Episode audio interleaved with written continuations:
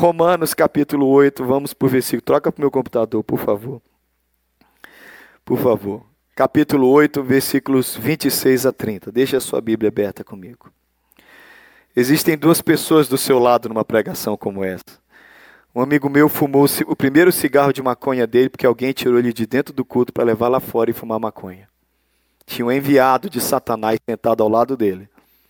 Que na hora que o pastor começou a pregar, o cara cutucou e disse: Está chato, vamos lá fora, eu tenho um negócio legal para você. Tem disso dentro da igreja? Não tem? Como também numa segunda-feira, em junho de 1985, existia um homem do meu lado que orou por mim, a minha vida nunca mais foi a mesma. Ele estava sentado do meu lado. Quem você quer ser do lado dessa pessoa essa manhã? A pessoa que atrapalha ou a pessoa que abençoa? Entendeu? Seja a pessoa que abençoa em nome de Jesus. Amém. Aleluia. Nós estamos perguntando para nós mesmos já algumas semanas o que é que nos segura quando a gente cai, o quando quando as forças acabam, quando o pé resvala, quando a gente tropeça, quando a gente peca, ou mesmo quando não peca, mas enfraquece, quando se escandaliza, quando a gente olhou para uma situação que nos arrebentou, quem é que me segura, qual é a corda que me prende? E eu tenho falado com vocês sobre essas âncoras da alma que nos ajudam na escalada, e todas elas estão no capítulo 8, talvez um dos capítulos mais maravilhosos da Bíblia, que é o capítulo 8 de Romanos. É o capítulo central também da nossa teologia, da nossa fé. E eu quero que você olhe com isso, porque Deus tem algo muito especial para falar conosco essa manhã. Eu mudei até a ordem do culto, porque eu preciso que você ouça isso com o coração aberto, com o coração descansado, que você não saia daqui sem entender a mensagem que Deus tem para você. Amém? Até na vida do pregador, os cultos são diferentes. Tem culto que a gente chega e diz: Eu tenho uma mensagem para aquele povo. E tem culto que eu chego como eu cheguei hoje. Eu tenho uma mensagem que não é minha, claro, é do eterno. E que eu preciso que ela se torne realidade no seu coração. Que você abra o seu coração para Deus fazer alguma coisa. Para que você não seja somente alguém que está assistindo o culto. Deus não te trouxe aqui para você olhar. Deus trouxe você aqui para cultuar e para experimentar algo de Deus. Melhor do que olhar o mar é tomar um banho de mar. Melhor do que, do que olhar para uma comida é comer a comida, sentir o gosto. E melhor do que assistir um culto é participar de uma ação de Deus, no meio de um culto, e Deus mudar a sua vida. Aleluia. Então, quando a gente está falando dessas âncoras que nos seguram, a gente, na primeira semana, a gente começou falando que já não existe condenação para nós. Falamos da ação do Espírito, que nós temos o Espírito com sua vida e ação vivendo em nós. Falamos também, com certeza, que nós somos filhos e herdeiros, somos co-herdeiros com Cristo, que coisa maravilhosa. E na semana passada a gente falou que a dor de hoje não é nada perto da glória que a gente vai viver. Amém?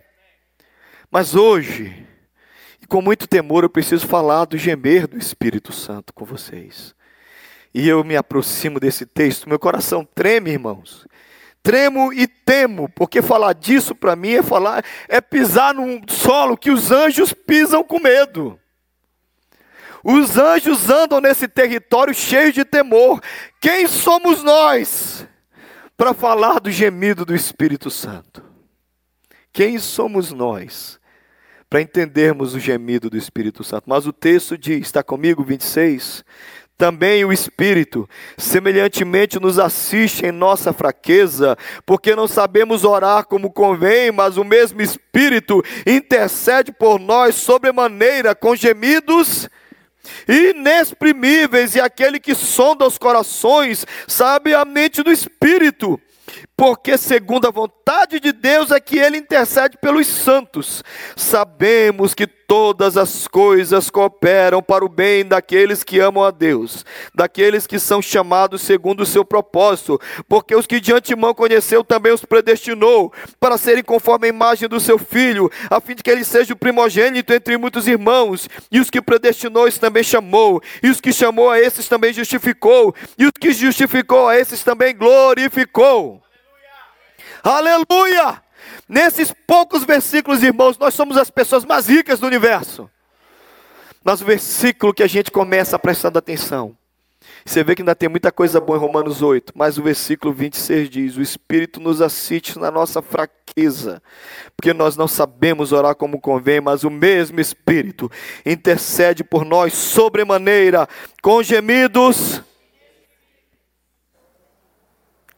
Eu não sei quanto a você, mas cada vez que eu penso nisso, que eu penso que existe um Espírito Santo que vai me socorrer, mas vai me socorrer porque eu sou absolutamente incompetente. Eu sou incompetente. E para sua surpresa, você também. Porque na nossa fraqueza a gente não sabe orar. E nós precisamos de socorro. Olha aqui, irmão. Você vê aqui ouvir essa manhã que não importa quantas palavras bonitas você use na sua oração, sua oração não é suficiente. Nós estamos congregados nessa manhã para entender que não importa se eu multiplicar, se eu passar horas de jejum, horas trancado no apartamento, se eu procurar a montanha mais alta, se eu me, me, me, me destruir tentando me, me, me machucar, mostrar alguma coisa para Deus, minha oração é incompetente. E a sua também. Eu não sei orar. A Bíblia está dizendo que nós não sabemos orar. Mais do que isso, que eu preciso de ajuda na minha fraqueza, eu me sinto tão humilhado com isso. Eu morei em contagem, eu tenho que explicar isso para vocês, principalmente vocês que nasceram nos Estados Unidos, porque vocês conhecem um tipo de cachorro que não tem lá no Brasil. Os cachorros americanos são muito educadinhos. Tem uns cães lá no Brasil que eu cresci, é verdade, eu morava numa rua chamada Charles Finney, era uma rua lá em Contagem, no bairro Contagem, o Roger sabe onde é que fica o negócio lá. E lá na rua Charles Finney tinha os cães. Cães no Brasil perseguem carros, quem lembra disso, desses cães? Você não vê isso aqui nos Estados Unidos.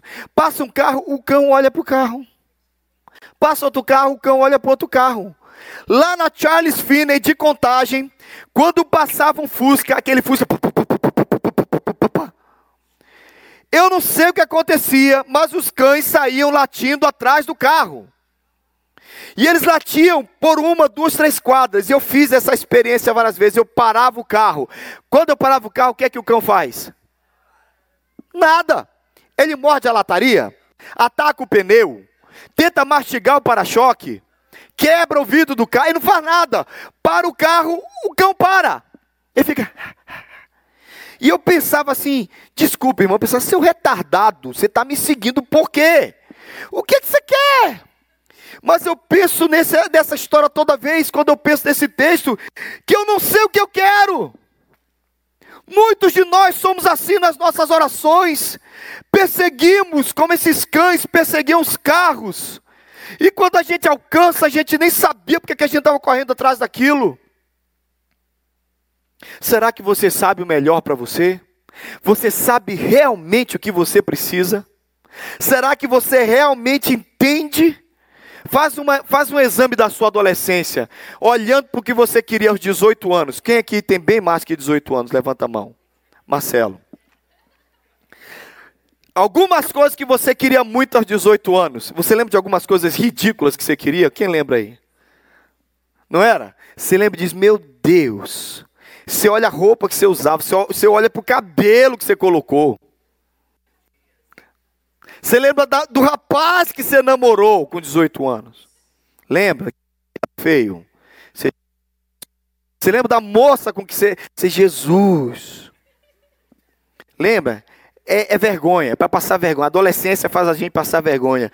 Por isso que eu olho para os adolescentes, é, a gente se diverte, porque a gente sabe que eles vão rir daquilo vão sofrer com o que eles estão fazendo hoje. Né? É a fase mais humilhante da vida e adolescência. É ou não é? Depois sai para trás, meu Deus do céu. Onde é que eu estava com a cabeça? Agora, presta atenção no que eu estou dizendo. Se na adolescência você já não sabia o que você queria, e hoje você discorda, imagina com respeito a toda a sua vida em relação a Deus que vê num plano muito mais superior que o nosso. Deus nos vê amando e desejando e sonhando algumas coisas que não prestam. E Ele nos vê orando. Então a coisa funciona mais ou menos assim: Senhor, me dá isso. O Espírito Santo está dentro dá não. Senhor, me dá, não dá, Senhor. Talvez, querido, o Espírito Santo está gemendo 90% ao contrário da sua oração e nem você sabe. Mas Deus não me atende. Às vezes você não sabe o que é melhor para você. Segunda coisa que esse texto me, me arrebenta é que eu não sei nem a linguagem para falar com Deus. Quem aqui chegou não sabendo falar nem hi, nem bye? baixa a mão. Qual era a coisa mais. Gente, quem. Ó, imigrante e missionário são os dois que me contam essas histórias. Tem coisa pior do que você precisar de uma coisa básica e você não conseguir pedir? Água, banheiro, comida. Não é? Você não tem a linguagem para pedir aquilo. Você entende do que eu estou dizendo agora. Às vezes você está pedindo uma linguagem que não é a linguagem do Pai e do Espírito. Porque a linguagem do Pai e do Espírito é outra. E a gente está pedindo uma linguagem tão baixa que não funciona. Pior, pior de tudo, o que o texto está me dizendo é que eu não tenho nem intimidade para a coisa acontecer. Porque esse negócio de gemidos inexprimíveis. Irmão, quantos casados nós temos aqui? Quem está casado há algum tempo sabe o que eu vou dizer. A pessoa deita do seu lado antes de dormir e ela faz assim, ó. Você fala, o que foi que houve? Na é verdade, você conhece o cônjuge no jeito que ele respira. Quantos casais concordam comigo? Do jeito que o outro. Às vezes ele respira diferente, minha irmã. Você fala e diz: O que foi que aconteceu? A pessoa diz: Nada não. Eu digo: Não, pode falar. Essas coisas são inexprimíveis. Tem uma linguagem que só marido e mulher entendem. Eu cresci numa casa que, para nós não entendermos as coisas, meu pai, minha mãe, minha, minha avó, eles falavam a língua do P. Alguém já ouviu falar dessa besteira? vou falar uma palavra feia aqui na frente, você me perdoa, mas isso é uma grande sacanagem com as crianças. Que a gente não entendia. Eu só sabia que o meu nome era Petapelhês. Então quando eu via Petapelhês era eu. E a partir daí eu não entendia mais nada. Minha mãe virava para minha avó, elas conversavam por minutos na língua do P. E eu ficava assim: o que, que é isso? Alguém viveu isso para eu não me sentir o cara mais arrebentado? Ah, então tá. Elas falavam uma língua que eu não entendia. E elas estavam falando de mim, em código. E eu ficava assistindo jogo de tênis. Me explica, eu sabia que eu era o assunto, mas eu estava fora da linguagem. Te contar um negócio: o Espírito Santo fala com Deus a seu respeito e você está fora. Você está fora da conversa, cara. Tem coisa que você está pedindo e o Espírito Santo diz: Pai, não dá, não. Não dá, não dá e não dá. E não reclama, porque Ele sabe mais do que você. Então eu vim aqui falar para você e para mim, tem coisas que a gente não entende, porque é para uma linguagem para além da nossa em que o Espírito Santo está falando com o Pai, e esse negócio misterioso, porque eu não sei o que é, eu só sei que Deus fala com Deus a meu respeito, numa linguagem que não se pode exprimir. Isso, por mais misterioso que seja, é maravilhoso demais para mim, porque eu descobri que Deus ora por mim. Deus ora por mim. Talvez a sua mãe não lembrou de orar hoje por você. Talvez o seu melhor amigo não toca no seu nome com Deus faz muito tempo. Talvez sua mulher não orou por você. Talvez seu pai, sua mãe, seus amigos não oraram por você. Mas o Espírito Santo está orando por você. Você já pensou nisso? Deus fala com Deus a seu respeito. Numa linguagem que eu não entendo. Eu amo essa história. Eu, eu sei, eu sei que isso me humilha mostra a minha fraqueza. O Espírito me socorre na minha fraqueza. Eu não sei orar, eu não sei a linguagem, eu não sei o que eu preciso, eu não sei o que é melhor para mim, eu não faço parte dessa intimidade do Pai, mas eu sei que Deus ora por mim. E eu quero pensar nisso. Sabe, gente, eu, as artes são maravilhosas. E eu só desliga a luz um pouquinho para mim, só para eu passar. Não sei se eu consigo. Vai ter áudio, Jeff? Tá ligado aqui? Não, o áudio está ligado, o meu áudio, quer saber se o seu está plugado. Então você pluga aqui para mim. As artes são maravilhosas. Só liga a luz então enquanto ele liga, que senão ele não vai acertar. Está ceguinho, veinho. Isso. Olha aqui para mim. Tem, as artes são maravilhosas, elas nos fazem pensar. Eu vou mostrar o final de um filme. Filme. Rapunzel. Rapunzel. Alguém assistiu? Como é que é a palavra? Tangled. Tangled. Tangled. Fala. Tangled. Palavrinha complicada. Enrolado pra caramba, palavrinha. Olha para cá.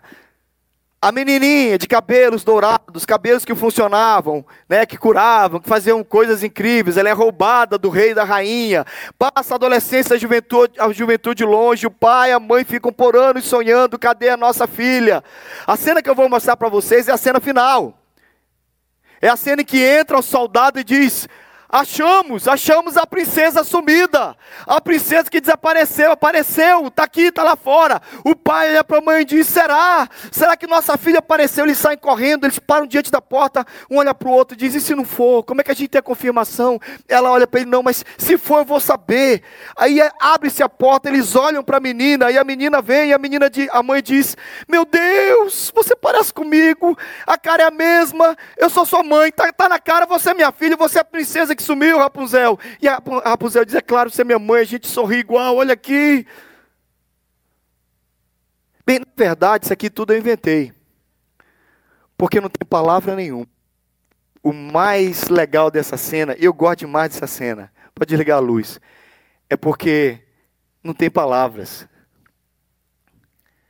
Precisava de palavras? Precisa explicar a cena? Sabe por que, que não precisa explicar a cena? Porque a cena é entre gente que se entende. Quando a Bíblia diz que Deus fala com Deus em gemidos inexprimíveis, é como você olha para sua esposa e ela diz assim: tá falando na hora errada. Você sabe que você falou besteira no olhar da sua esposa. Já viu? Rapaz, a esposa da gente dá um bronca na gente no olhar, não é verdade? E filho? Que a gente fala assim. Já viu, Jorge? Né? Tem coisa que não precisa ser dita. Gente, se nós conversamos entre nós no olhar, e eu vejo vocês conversando no meio da pregação. Tem gente que não conversa. Que eu falo um negócio aqui, o marido olha para a esposa diz. Claro que tem aquelas pessoas bem discretas, né? Que, mas normalmente o negócio é. Às vezes um apertinho de mão, você diz, sei tudo, as sentenças são ditas, amigos conversam no olhar. Ah, a gente se entende. O Espírito entende o Pai o Pai entende o Espírito. E eu vim aqui essa manhã para dizer para você, com toda alegria no meu coração, que além de ser humilhado por tudo isso, eu creio que existe algo gemendo em Deus por você e por mim. E talvez você não entenda tudo que eu estou dizendo, mas eu só estou te dizendo uma coisa: Deus geme de amor e de misericórdia pela sua vida.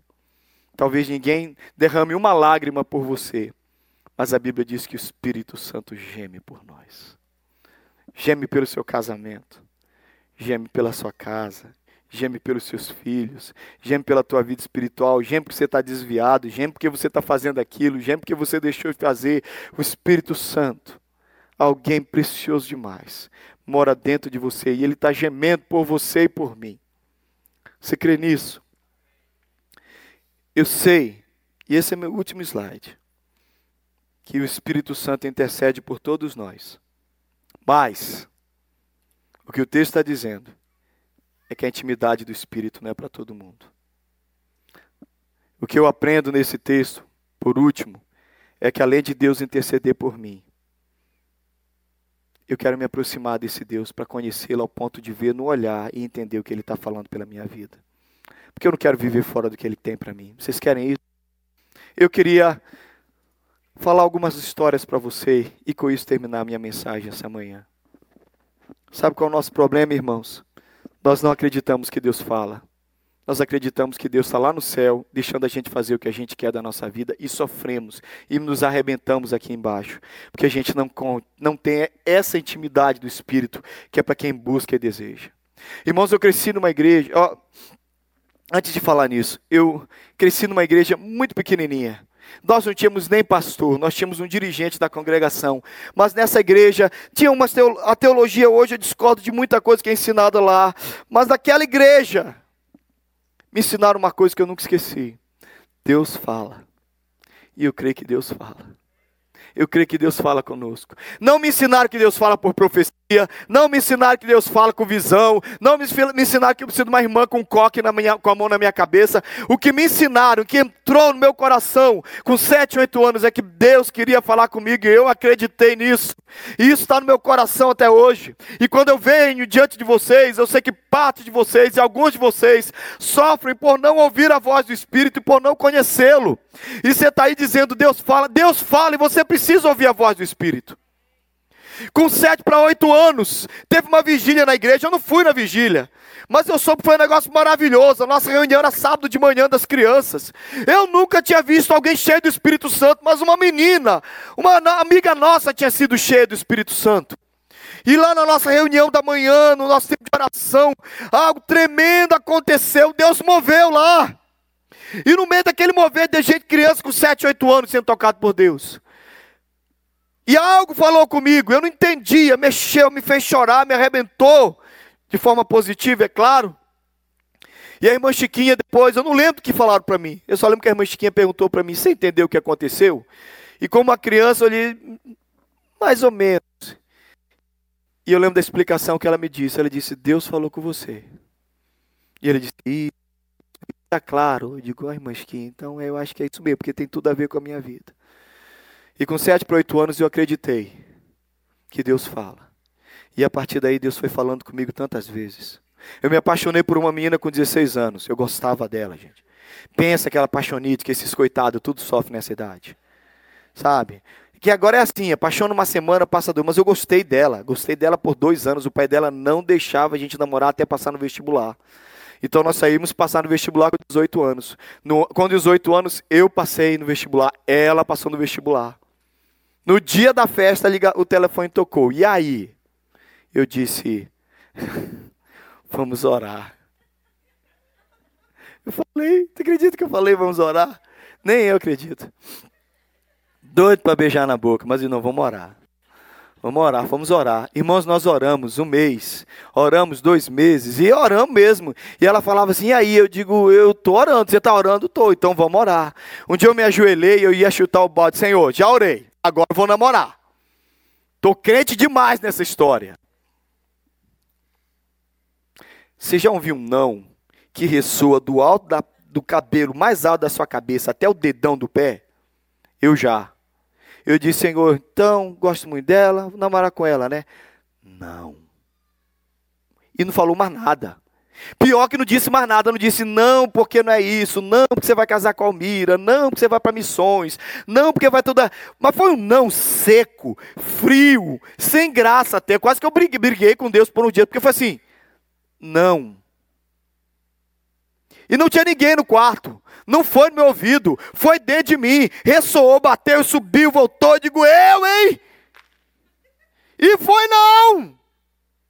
E ela me ligou na outra semana. E aí eu disse, Deus disse não. Ela, como assim Deus disse não? Eu digo, a gente esperou dois anos. Eu digo, então. Mas quem manda é Ele. Deus fala com a gente. Um dia Deus falou claramente comigo sobre o ministério pastoral. Eu digo, amém, Deus, então posso para o seminário? Deus disse, não, agora você vai para missões. Eu disse, acho que o senhor não entendeu. É ministério pastoral, agora é seminário. Não, não, vai para missões. Eu, não, entendi, senhor, mas eu falo. E eu fui para missões. E tantas vezes Deus falou comigo. Deus falou comigo, Deus falou com a Almira, Deus nos uniu. Um dia nós estávamos a ponto de sair da missão. E aí tinha o um convite para ir para um lugar, tinha possibilidade para outro, tinha jeito para a vitória do Espírito Santo. Tinha um convite para a vitória do Espírito Santo, era missionário, que eu já ia para lá, já ia ordenado. Olha que benção, gente. Eu saía de lá, já estava ordenado na outra semana para cuidar de uma igreja. E tinha um convite de uma igreja que dizia assim: não, você vem para cá, você vai para o seminário, você vai ficar um bom tempo estudando. Pensa na tentação. É claro que a gente quer um shortcut, né? A gente quer. Uma noite eu estava orando, a Almira, que é que tá, a Almira fala, o que é que Deus está falando? Eu digo, não está falando nada. E com você? Nada. Então vamos orar. Estava orando na proposta da minha igreja, lá de Tamonte, querida, amada. Manuel tinha ligado para mim, pastor Manuel Mendes Neto, aquele que teve ano passado, aquele doido, maluco, abençoado, cheio do Espírito Santo. Aí ele ligou lá de Tamonte de novo, e aí, Thales, com a resposta, eu digo, estou orando, pastor, estou orando, Deus não falou nada. Então bora, meu filho, ora. Estou de madrugada deitado na minha cama, uma voz doce entra no meu coração e diz: Ele é o Barnabé que veio te buscar, rapaz, vai lá. Eu levantei, Almira, Deus falou comigo. Vamos seguir para Itamonte. Fomos para Itamonte. Amamos Itamonte. Amante, Itamonte é a nossa igreja do coração. Olha no meu Facebook, eles estão sempre lá curtindo. Deus nos levou para Itamonte, do Itamonte para a Seminário de Campinas. Deus fala tanto com a gente. Um dia meu filho estava na UTI, neonatal. Meu filho nasceu, cinco dias de nascido, não tinha tocado no meu filho. Você sabe que nascia um bebê e você não tocar no bebê? Porque tinha uma incubadora, tinha aquele negócio, eu estava todo enrolado. Eu já estava achando que onde é que eu tinha pecado para o meu filho nascer assim. Eu estava sentado em oração, Deus, por que, que meu filho está doente? Uma voz doce veio no meu coração e disse: João capítulo 9. Eu quase que desmaiei, porque quando essas coisas acontecem comigo, eu digo: de onde veio isso? É a voz do meu amado. Abri a Bíblia. Passando Jesus e os discípulos por um caminho, havia um homem, um cego de nascença.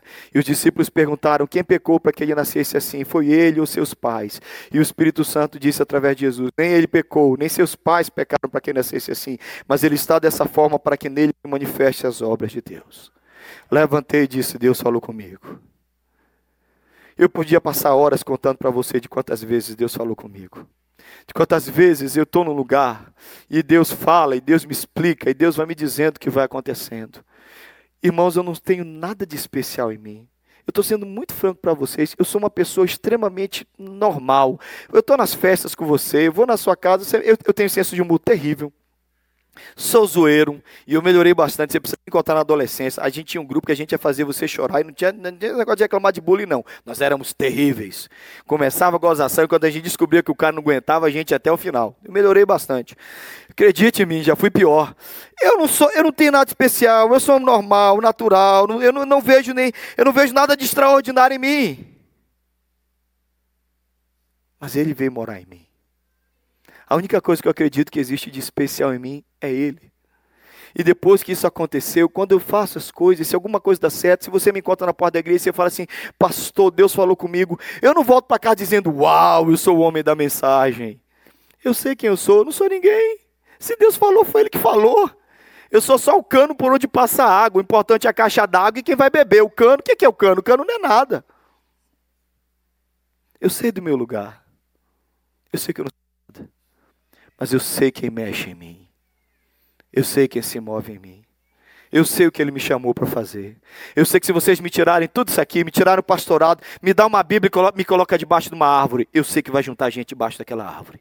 Porque eu sei quem está comigo. E eu sei porque ele me chamou para fazer. E eu tenho muita certeza do meu chamado. E meu chamado não passa por banco, não passa por igreja, não passa por cargo, não passa por denominação. É um negócio meu e ele. É eu e ele. Eu sei como funciona. Eu sei quem eu sou nele. E eu sei que eu não sou nada, mas eu sei o que Ele me chamou para ser.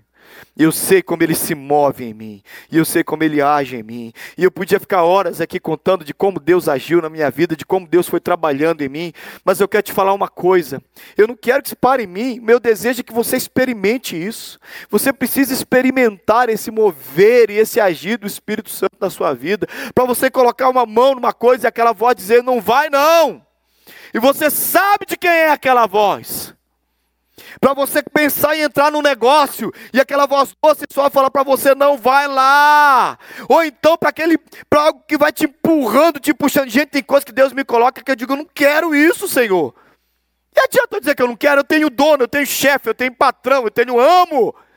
E quando eu digo eu não quero, ele quer, vai acontecer de qualquer jeito. E eu descobri algo maravilhoso na minha vida que eu quero que você experimente também, que é a doce voz do Espírito Santo. Porque o Espírito fala com o Pai, com gemidos inexprimíveis, e nesse mistério e nessa intimidade eu não entro. Mas quanto mais eu me aproximo do Espírito, mais eu entendo aquilo que ele fala comigo. Porque eu estou aqui para te dizer que o Espírito Santo falou com você a semana inteira. E talvez você não ouviu um texto do que ele te disse. Porque você andou na teimosia do seu coração nós precisamos ouvir o Espírito. Nós precisamos atender essa ação do Espírito Santo. Amém. Vamos buscar esse agir do Espírito na nossa vida? Já acabei de pregar. Mas você tem uma opção agora. Você pode passar os próximos 15 minutos até o final do culto torcendo para passar rápido e assistir Deus agir na vida dos outros. Ou você pode dizer: Eu quero que isso haja em mim. Espírito Santo, Jeff, Espírito Santo, age no meu coração, age na minha alma, age no meu espírito. A minha experiência não serve para você, a minha experiência é minha. Não posso transformar minha experiência em teologia, não posso transformar minha experiência no seu padrão de vida, mas você precisa ter a sua experiência. E eu vim te dizer que o Espírito Santo quer mover no seu coração, quer mover na sua alma, quer mover no seu espírito. Você deseja isso? Amém? Quando foi a última vez que você ouviu o Espírito? Quando foi a última vez que disse: Eu sei que Deus falou comigo, eu sei que Deus dirigiu meu coração, eu sei que Deus está aqui. É tão legal quando o Espírito dá uma humilhada na gente, né? Eu vim para cá em 2013 em Cambridge.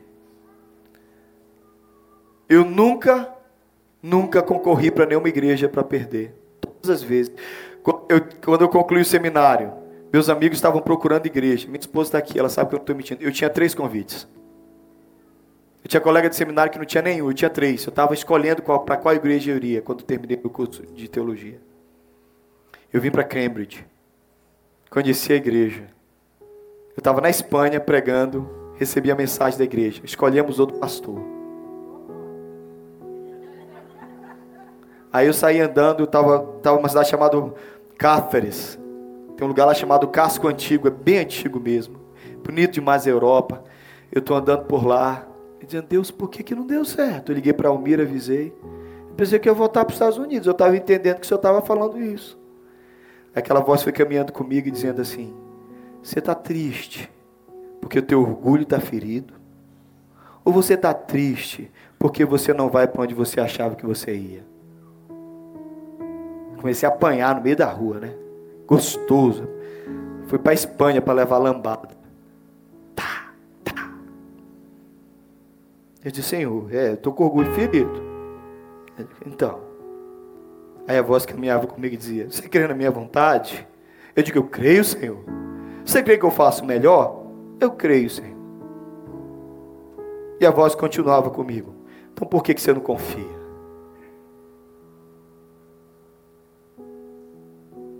Tão bom quando ele briga com a gente. Eu prefiro Deus falando, brigando comigo, do que ele calado. Que quando ele cala eu fico com medo.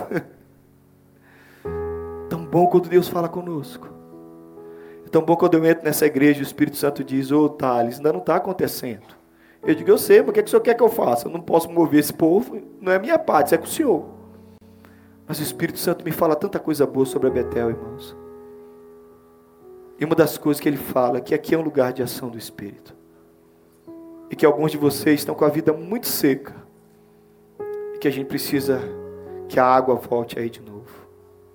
Santo Espírito, és bem-vindo aqui. Vem inundar, encher esse lugar. É o desejo do meu coração sermos inundados por tua glória, Senhor. Eu quero falar com você, você que já experimentou você concorda com tudo que eu disse até agora. Só tem um problema, isso não acontece na sua vida há muito tempo. Você secou, você esfriou, o vaso está vazio faz tempo. E o sinal do vaso vazio é que esses olhos não se enchem de lágrimas há muito tempo também. Eu tenho uma palavra para você. O Espírito Santo sente saudade de te encher de novo. Você tem o Espírito, mas faz tempo que você não está cheio do Espírito. Você sabe o que eu estou dizendo. Você sabe o que é que eu estou falando. Faz tempo, faz tempo que você não sente essa alegria. Não estou falando com uma pessoa específica, não. Estou falando com várias pessoas aqui nesse ambiente. Um convite do Espírito para você. Volta, volta para o lugar. Volta para o lugar da alegria do Espírito. Tem um outro grupo aqui que sabe de tudo, só não experimentou ainda. E o Espírito Santo com você é outro acerto. Com você é deixa eu agir. Se você deixar um pouquinho eu controlar a sua vida, o seu coração. Deixa um pouquinho, para de controlar tudo e deixa que eu controlo. Quando o Espírito Santo bagunça a nossa vida, ele visita Paulo e diz: Olha aqui, o Paulo, o Pedro, aliás, você vai lá na casa de Cornélio. Pedro diz: Eu não vou, não, que eu não mexo com essa gente. Mas não é o que Pedro quer, é o que o Espírito quer. E Pedro teve que ir lá, o Espírito Santo veio sobre aquele povo todo. Deixa Deus controlar a sua vida. Santo Espírito, és bem-vindo. A... Você pode ficar de pé?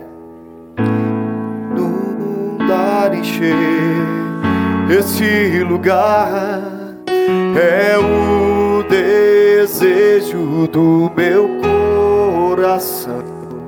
Sermos inundados por tua glória.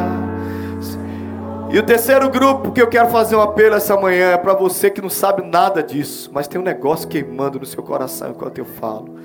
Tem um negócio dentro de você dizendo: Eu sei, eu não entendo o que é isso, mas eu acho que eu quero muito. Quero demais na minha vida esse tocar de Deus e esse mover de Deus. Hoje eu não vou chamar você aqui na frente, não vou chamar ninguém para orar por você, não aqui na frente.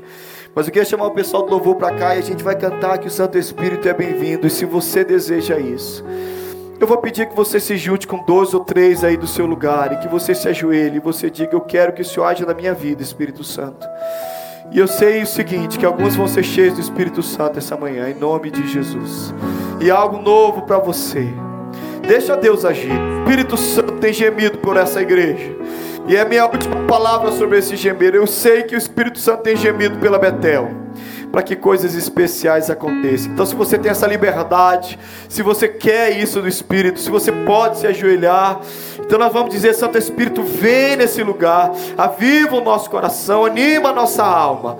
E se você pode, traz alguém com você. É tão bom quando você chama alguém do lado e diz: Vamos, vem junto comigo que eu preciso disso também, você também.